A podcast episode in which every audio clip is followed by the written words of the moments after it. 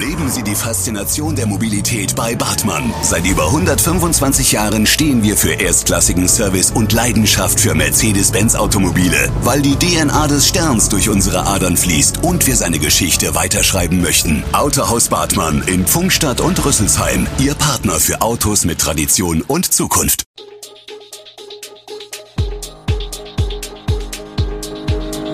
Gude, unser morgendliches News Update.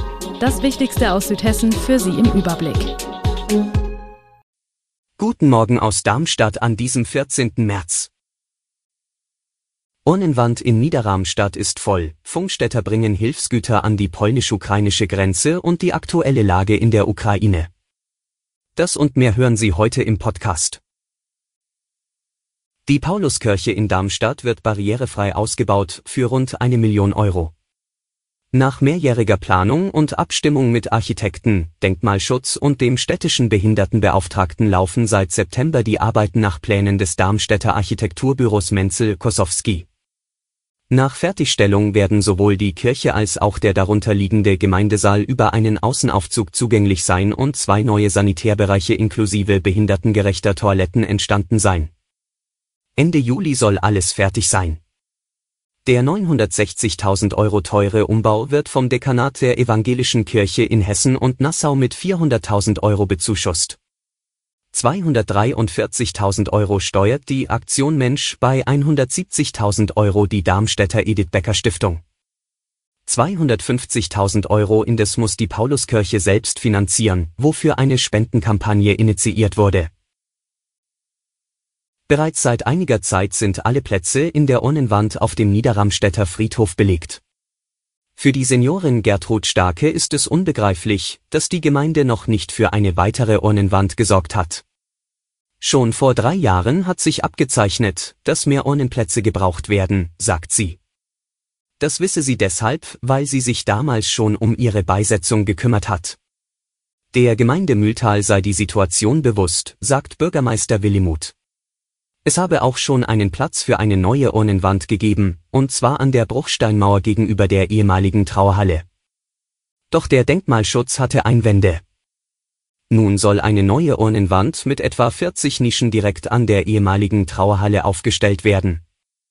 Die Fläche wurde gerodet, demnächst soll der Auftrag für den Bau ausgeschrieben werden. Wegen Personalmangels in der Verwaltung habe sich die Maßnahme verzögert. In diesem Jahr, sagt Carsten Kutscherer vom Bauamt, soll die neue Urnenwand stehen.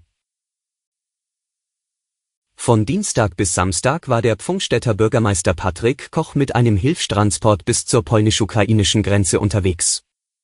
Nach zweitägiger Fahrt waren die 13 Pfungstädter mit sieben Fahrzeugen am Mittwochabend im 1400 Kilometer entfernten polnischen Ostocki Dolne angekommen.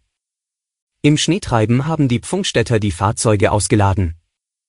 All das, was in den Tagen zuvor im alten E-Werk in Pfungstadt gesammelt worden ist. 5000 bis 6000 Ukrainer kommen täglich über den kleinen Grenzübergang. 2500 mit dem eigenen Auto, die anderen zu Fuß.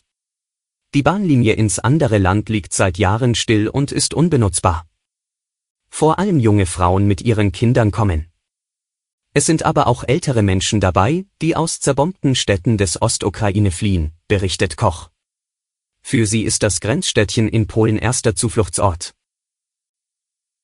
Das Luisenkrankenhaus in Lindenfels wird zur Unterkunft für Geflüchtete aus der Ukraine. Das teilt der Kreis Bergstraße mit. Der Abschluss des entsprechenden Mietvertrages sei in Vorbereitung. Wir haben die Räumlichkeiten des ehemaligen Luisenkrankenhauses in Lindenfels als Kreis in Augenschein genommen und als geeignet betrachtet, sagte Landrat Christian Engelhardt. Die Kreisverwaltung erwartet, dass in den kommenden Wochen zahlreiche aus der Ukraine geflüchtete Menschen nach Deutschland und auch in den Kreis selbst kommen werden. Für diese Woche werden die ersten Ankünfte über die hessische Erstaufnahmeeinrichtung in Gießen erwartet, außerdem kommen Menschen auf anderen Wegen an die Bergstraße. Die bisher zur Verfügung stehenden Flüchtlingsunterkünfte werden voraussichtlich nicht ausreichen, um die ankommenden Menschen unterzubringen. Das Luisenkrankenhaus soll ausschließlich für Geflüchtete im Zusammenhang mit dem Krieg in der Ukraine genutzt werden, kündigt Engelhardt an. Immer mehr Menschen aus der Ukraine kommen nach Deutschland und manche von ihnen brauchen medizinische Hilfe. Aktuell versorgt beispielsweise die Universitätsmedizin Mainz 45 Personen stationär.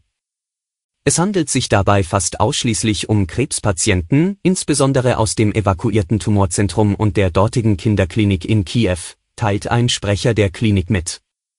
Anfragen und Patienten kämen inzwischen aber auch aus anderen Gegenden des Landes sowie von bereits Geflüchteten.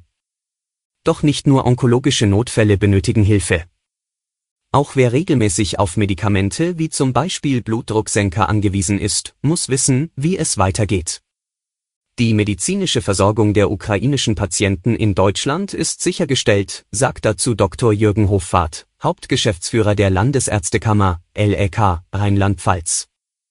Die Behandlungskosten würden sowohl im niedergelassenen als auch im stationären Bereich von den Kommunen übernommen werden.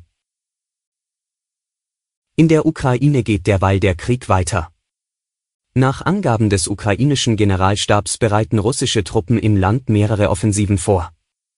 Dafür versuchten die Einheiten, sich an bisher von ihnen eingenommenen Punkten festzusetzen, Nachschub zu sichern und sich neu zu gruppieren, heißt es in einem auf Facebook veröffentlichten Bericht. Sobald dies geschehen sei, erwarte man neue Angriffe. Allerdings soll es heute wieder Gespräche zwischen Russland und der Ukraine geben.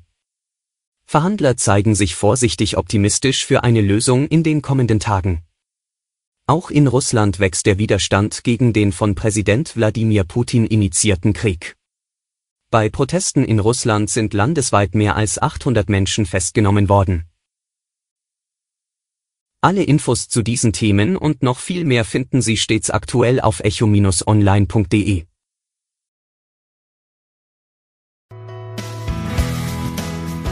Gute Südhessen ist eine Produktion der VAM von Allgemeiner Zeitung, Wiesbadener Kurier, Echo Online und Mittelhessen.de.